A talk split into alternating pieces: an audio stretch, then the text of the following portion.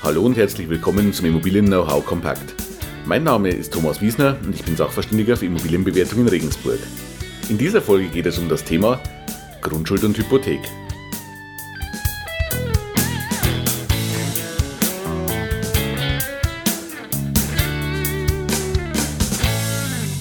Grundschuld und Hypothek. Dieses Thema ist eine Vertiefung unseres Themas Grundbuch aus der letzten Woche. Also in Folge 14 haben wir ja das Grundbuch als solches besprochen und wir haben auch gesagt, in der Abteilung 3 des Grundbuches finden wir die Belastungen zum Beispiel der Bank, also sprich auch Grundschulden und Hypotheken.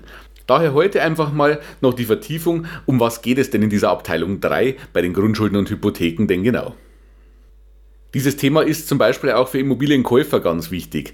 Denn zum einen müssen Sie ja schauen, in dem Grundbuch der Wohnung oder des Hauses oder des Grundstücks, das Sie kaufen möchten, sind denn da irgendwelche Belastungen eingetragen und werden die auch ganz sicher rausgelöscht, wenn Sie die übernehmen? Sie wollen ja keine Schulden oder keine fremden Schulden mit übernehmen. Auf der anderen Seite ist es bei den meisten Käufern ja auch so, dass sie irgendwo mit einer Bankfinanzierung äh, zu tun haben, äh, eine Bankfinanzierung meistens benötigen, um die Immobilie zu kaufen. Dann wird ja auch ihre eigene Bank eine Sicherung dafür haben wollen und das erfolgt auch wieder über das Thema Grundschuld.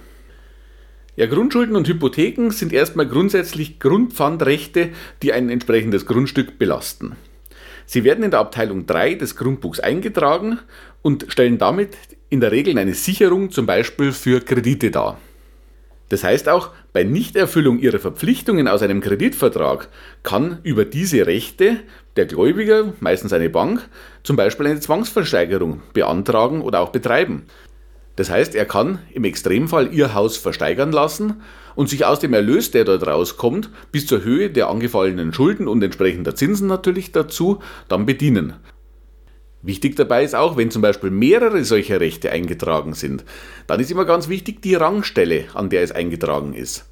Es kann ja jetzt zum Beispiel sein, dass so ein Haus im Rahmen einer Zwangsversteigerung verwertet werden soll oder muss, und dann mehrere Gläubiger ihre Grundschulden dort eingetragen haben. Dann ist ganz wichtig, welcher Gläubiger steht an welcher Rangstelle, denn in dieser Reihenfolge wird er aus dem Verkaufserlös oder Versteigerungserlös dann bedient. Da kann es natürlich passieren, wenn es weiter hinten in der Liste steht, also wenn die Rangstelle niedriger ist, dass vielleicht auch mal nichts mehr für diesen Gläubiger übrig bleibt. Wenn Sie heute finanzieren, dann ist die Grundschuld normalerweise das Mittel der Wahl, mit dem die Banken ihre Darlehen absichern.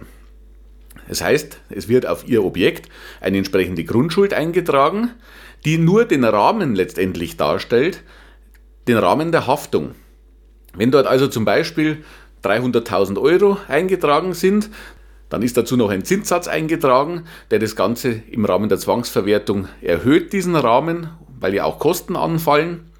Aber das stellt nur den Rahmen dar. Was Sie genau der Bank schulden, ist nicht der Betrag, der hier in der Grundschuld steht, sondern es ist nur das, was in Ihrem Darlehensvertrag mit der Bank steht.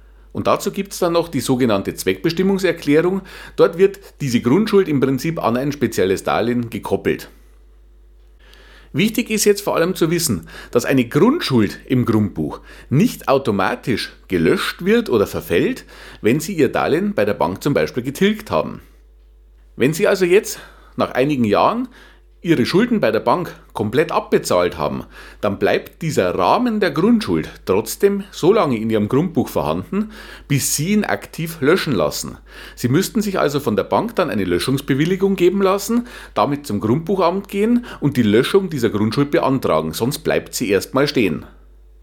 Das ist jetzt aber gar nicht schlimm, denn dadurch, dass ja die Zweckbestimmungserklärung genau besagt, nur für welches Darlehen kann die Bank diese Grundschuld in Anspruch nehmen, haben sie ja nichts zu befürchten.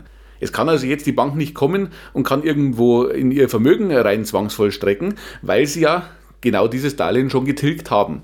Sie haben aber sogar einen Vorteil, wenn Sie diese Grundschuld bestehen lassen. Sollten Sie nämlich in einigen Jahren bei dieser Bank wieder ein Darlehen aufnehmen möchten, zum Beispiel weil Sie Ihr Haus erweitern wollen oder weil Sie eine Renovierung planen, dann können Sie diese Grundschuld wieder verwenden. Sie können sie also im Prinzip wieder aufleben lassen, mit der Bank einen neuen Darlehensvertrag schließen, eine neue Zweckbestimmungserklärung abschließen und dann diese Hülle wieder für ein neues Darlehen als Sicherung benutzen. Das hat für Sie den Vorteil, Sie sparen sich zum einen die Bürokratie des Wiedereintragens, wofür Sie wieder einen Notartermin zum Beispiel benötigen, Und Sie sparen sich natürlich auch die Kosten dafür. Zum einen die Kosten für den Notar und zum anderen die Kosten erst für die Löschung der alten Grundschuld und dann wieder für die Neueintragung der neuen Grundschuld. Also hier wird in der Regel eigentlich das so gemacht, dass Sie diese Grundschuld immer als Hülle stehen lassen. Es sei denn, Sie möchten jetzt zum Beispiel Ihre Immobilie verkaufen, dann muss die Grundschuld natürlich raus, weil der Käufer diese ja nicht übernehmen will. Dann kann das Ganze aber direkt im Rahmen Ihres Kaufvertrags passieren. Das heißt, der Notar wird sich um diese Löschung dann gleich mitkümmern. Jetzt können hier in der Abteilung 3, außer diesen Bankgrundschulden, die wir gerade besprochen haben, äh, in der Praxis natürlich auch noch andere Geschichten drin sein. Da sind zum Beispiel zu nennen so Themen wie so Zwangssicherungshypotheken.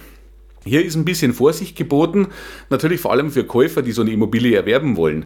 So eine Zwangssicherungshypothek kann zum Beispiel von einer Kommune eingetragen worden sein, äh, wenn die Ausbaubeiträge erheben und die sich absichern wollen, dass die auch bezahlt werden. Also hier ist immer ganz wichtig dann zu schauen, sind denn hier noch irgendwelche Schulden offen? Äh, könnte denn hier irgendetwas noch nachkommen? Denn es ist ja hier so, das Grundstück haftet. Das heißt, wenn Sie so eine Immobilie kaufen und aus dieser Sicherungshypothek oder auch aus einer Grundschuld, die da drin ist, die nicht gelöscht wird, die Sie also übernehmen, wären noch Summen offen, könnte der Gläubiger dann auf Sie als neuen Eigentümer zukommen.